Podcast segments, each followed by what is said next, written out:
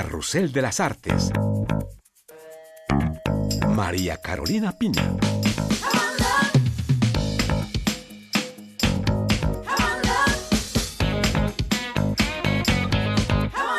Bienvenidos a este último carrusel de las artes que les presentamos desde el balneario de Cannes. El Festival Internacional de Cine llegó a su término y se lo contamos ya mismo. El Festival de Cannes cerró por todo lo alto con la tradicional gala de entrega de los premios. En este programa, los principales galardones de esta edición y sobre todo la palma de oro a la mejor película. Fuimos al encuentro del chileno Felipe Galvez, quien sorprendió con Los Colonos, película que aborda un capítulo oscuro de la historia de Chile, presentada en la selección oficial Una cierta mirada. Y también en Carrusel de las Artes, el director argentino Rodrigo Moreno, autor de Los Delincuentes, una cinta inteligente con derroche de referencias al séptimo arte.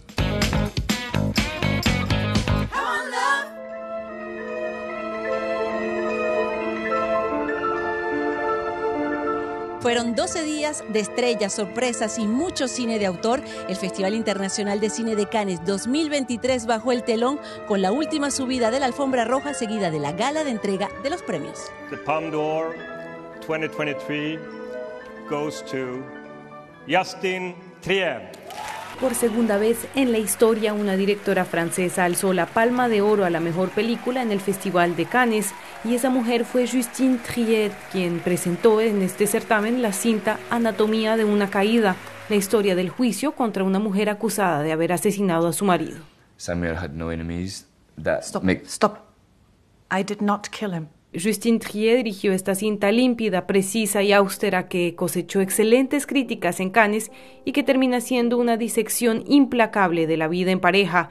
La directora francesa aprovechó su discurso para criticar la reforma de las pensiones en Francia, al tiempo que dedicó su premio a los nuevos cineastas. La marchandisation de la culture que gouvernement néolibéral défend. La mercantilización de la cultura que este gobierno defiende está acabando con la excepción cultural francesa.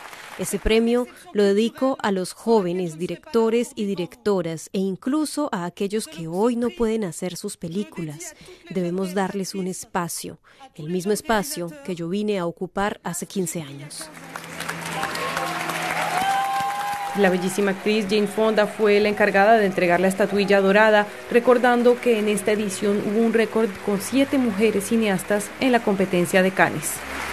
El galardón al mejor director fue para el franco-vietnamita Tran Anh Hung por su drama La pasión de Dodin Buffon, que pone de relieve el amor de un fino gourmet y su fiel cocinera en el siglo XIX.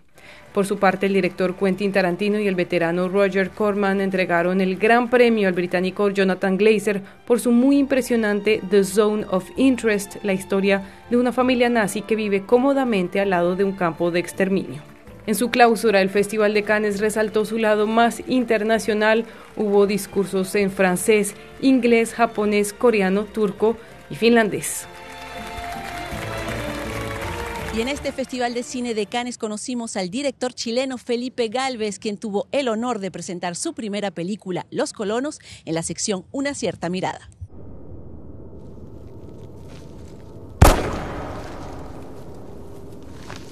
Los colonos se desarrolla en 1901 en la Patagonia chilena. José Menéndez, un rico terrateniente interpretado por Alfredo Castro, contrata a un soldado británico, un mercenario estadounidense y un joven mestizo para sacar de sus tierras a las poblaciones autóctonas y así abrir un camino hacia el Atlántico.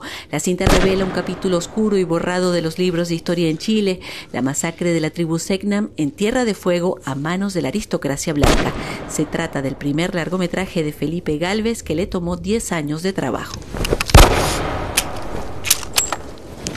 Hay que pensar que no existía el, ca- el canal de Panamá a comienzos del siglo XX y que el estrecho Magallanes era la única ruta para conectar el Océano Atlántico con el Pacífico y eso transformaba a Punta Arenas y a Tierra del Fuego en un lugar de gran comercio y en el granero del mundo. Por eso empezaron a llegar muchas ovejas y esto trajo un conflicto grande con el pueblo Selknam eh, y la consecuencia de eso fue un genocidio brutal, que una página que Chile borró de su historia habla también no solamente de esa masacre de los pueblos originarios de tu país, sino también de la posesión de la tierra y de la posesión de la tierra en manos de pocas personas. Sí, sí, sí. Bueno, las tierras y toda la isla todavía le pertenece a la familia Menéndez. Eh, prácticamente toda la isla sigue siendo de ellos. Eso fue otro de los problemas a la hora de filmar la película, ya que no había muchos espacios que no sean de ellos hasta el día de hoy. No sé cuántas películas más vamos a hacer en Chile de este tema. Eso nos hacía querer tratar de, abordar la mayor cantidad de puntos de vista, la mayor cantidad de personajes.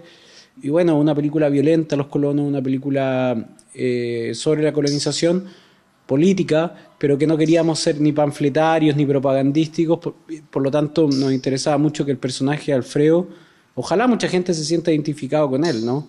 Como que el personaje de Alfredo representa a un tipo de empresario latinoamericano. Justamente, ¿qué resonancia tiene tu, película el día de hoy? ¿O qué quisieras que la gente eh, retenga, tomando en cuenta la situación de tu país?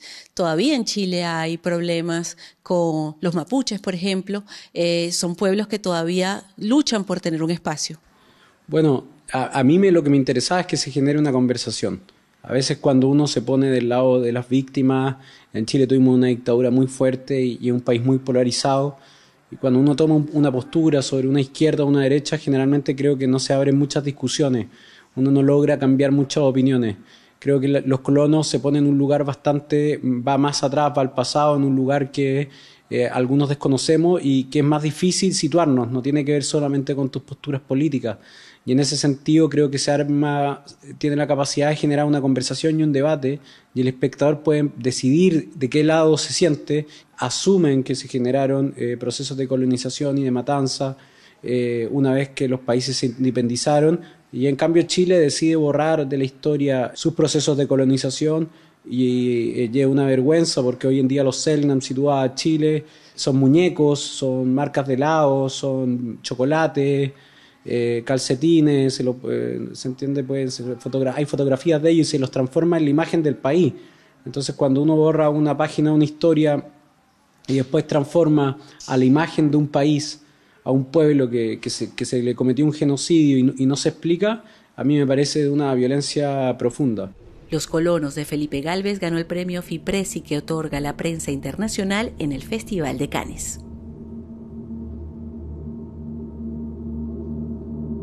Y otro latinoamericano en la selección oficial este año fue Rodrigo Moreno, autor de Los Delincuentes, una cinta que mezcla comedia, drama carcelario y amor, pero sobre todo guiños a la historia del cine.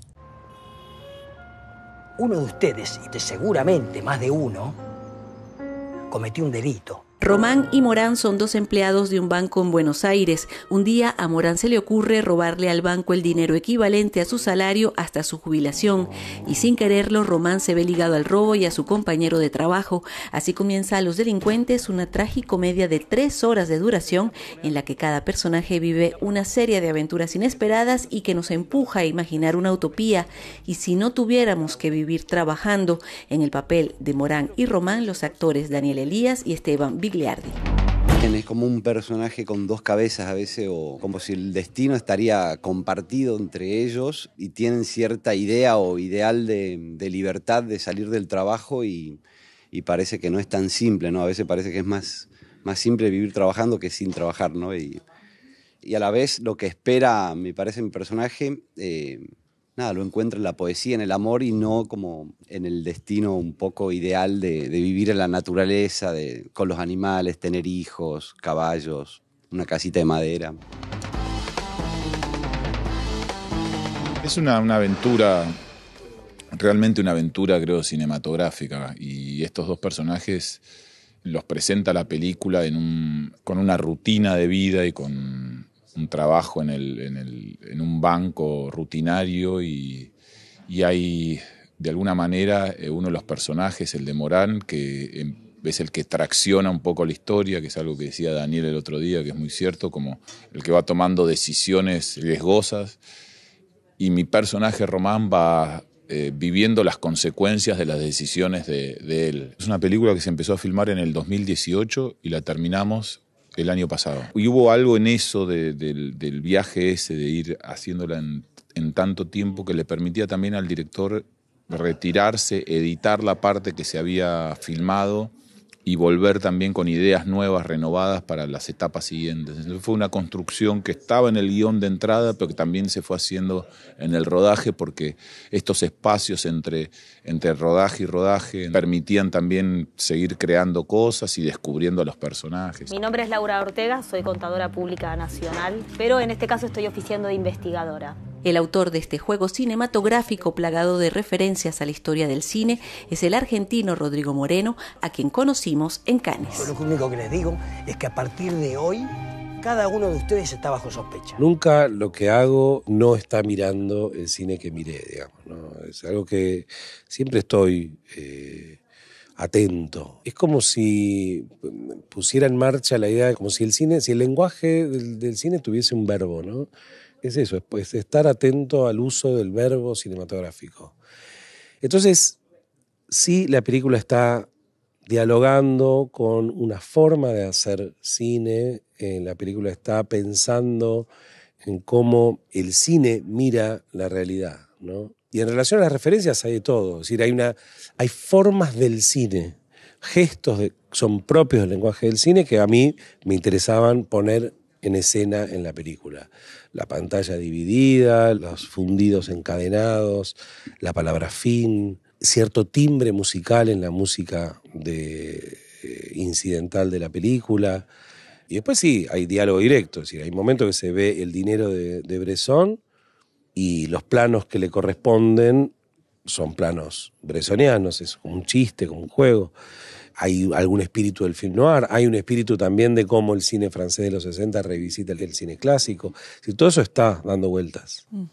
Ya para terminar, Rodrigo, ¿cómo te sientes uh, presentando esta película en Cannes? De hecho, no sé si lo sabes, pero fue la primera película en el momento de la presentación que se nombró Los Delincuentes. Bueno, inmejorable, ¿no? Como el mejor escenario donde podés presentar una película es la sala de Bussy, por lo menos, no sé, donde yo presenté la película. Un cine increíble, porque me refiero a que hoy el mundo está hablando de las series, no habla de las películas ya. Este, las series ocupan el lugar que ocupó el cine en el siglo XX, ¿no? Es decir, donde en una reunión donde no hay gente del mundo de las artes, se hablaba de qué película viste, fuiste a ver al cine y ahora es qué serie estás mirando, ¿no? Bueno, en ese contexto, venir con esta película que de alguna manera es un ovni, es el mejor escenario donde, donde puedo presentarla y, está buenísimo. Es la primera vez que vengo. Te felicitamos por haber estado acá y te agradecemos por este tiempo que tomaste para nosotros. Muchas gracias, Rodrigo Moreno.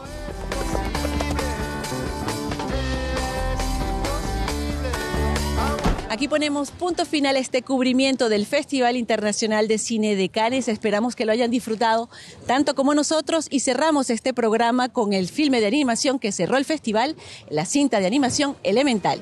3, 2, 1. Ellos son los residentes de Ciudad Elementos. Aire siempre tiene la cabeza en las nubes. ¡Ay! ¡Mi chaqueta nueva! ¿Tierra? Puede ser algo movediza. No estamos haciendo nada raro. Ah, es solo una podadita. Agua siempre se está metiendo en algo.